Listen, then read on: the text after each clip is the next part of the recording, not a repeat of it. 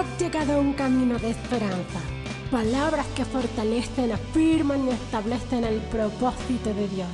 Un camino de esperanza es una vida con Jesús. Damos gloria a Dios en esta hora y damos gloria al Dios Padre, al Dios Hijo y al Dios Espíritu. Y damos gloria a Dios por este nuevo día y por esta nueva oportunidad que tenemos una vez más para exaltar y glorificar el nombre del que vive y reina por los siglos de los siglos. Caminar en la bendición de Dios es caminar siendo obediente a su palabra, siendo conscientes de que todo proviene de Él, que todo fue creado por Él y para Él. La palabra de Dios en Efesios, la carta del apóstol Pablo a los Efesios, en el capítulo 4, en el verso 22 al 24, dice de la siguiente manera, dice, ya no vivan ni se conduzcan como antes, cuando los malos deseos dirigían su manera de vivir. Ustedes deben cambiar completamente su manera de pensar y ser honestos y santos de verdad, como corresponde a personas que Dios ha vuelto a crear para ser como Él.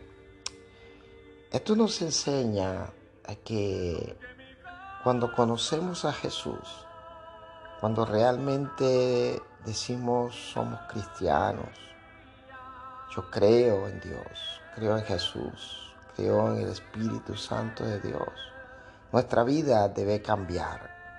Nuestra manera de conducirnos debe ser diferente. Y dice que debemos cambiar completamente nuestra manera de pensar debe haber un cambio absoluto en nuestras vidas. Para nosotros poder tener una recompensa, para nosotros poder vivir restituidos en Dios, tenemos que cambiar nuestra manera de pensar, nuestra manera de actuar. Y dice eh, el apóstol Pablo, debemos ser honestos, debemos ser santos de verdad, como corresponde a personas que Dios ha vuelto a crear.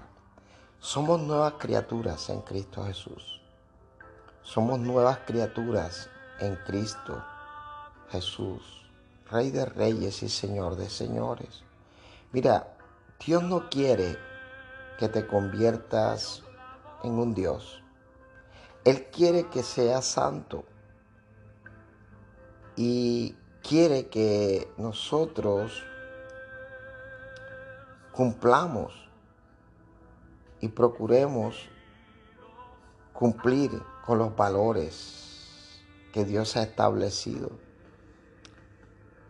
con las actitudes y con el carácter de Dios. Y realmente esta es la verdadera intención de Dios para con nosotros, forjar en nuestras vidas el verdadero carácter el carácter de Cristo. El objetivo final de Dios para tu vida en la tierra no es la comodidad, sino el desarrollo de tu carácter. Él quiere que crezcas espiritualmente y que llegues o lleguemos a ser como Cristo. El ser como Cristo no significa perder tu personalidad o convertirte en un clon o en un autómata. Significa que tú y yo podamos caminar con la mente de Cristo. Significa que tú y yo podamos caminar teniendo un parámetro Por eso el apóstol Pablo dijo, puesto los ojos en Cristo Jesús, el autor y consumador de nuestra fe. Eso es lo que realmente Dios está esperando de nosotros. Eso es lo que realmente Dios quiere, que tú nunca olvides que la vida no gira a tu alrededor. Tú existes para el propósito de Dios.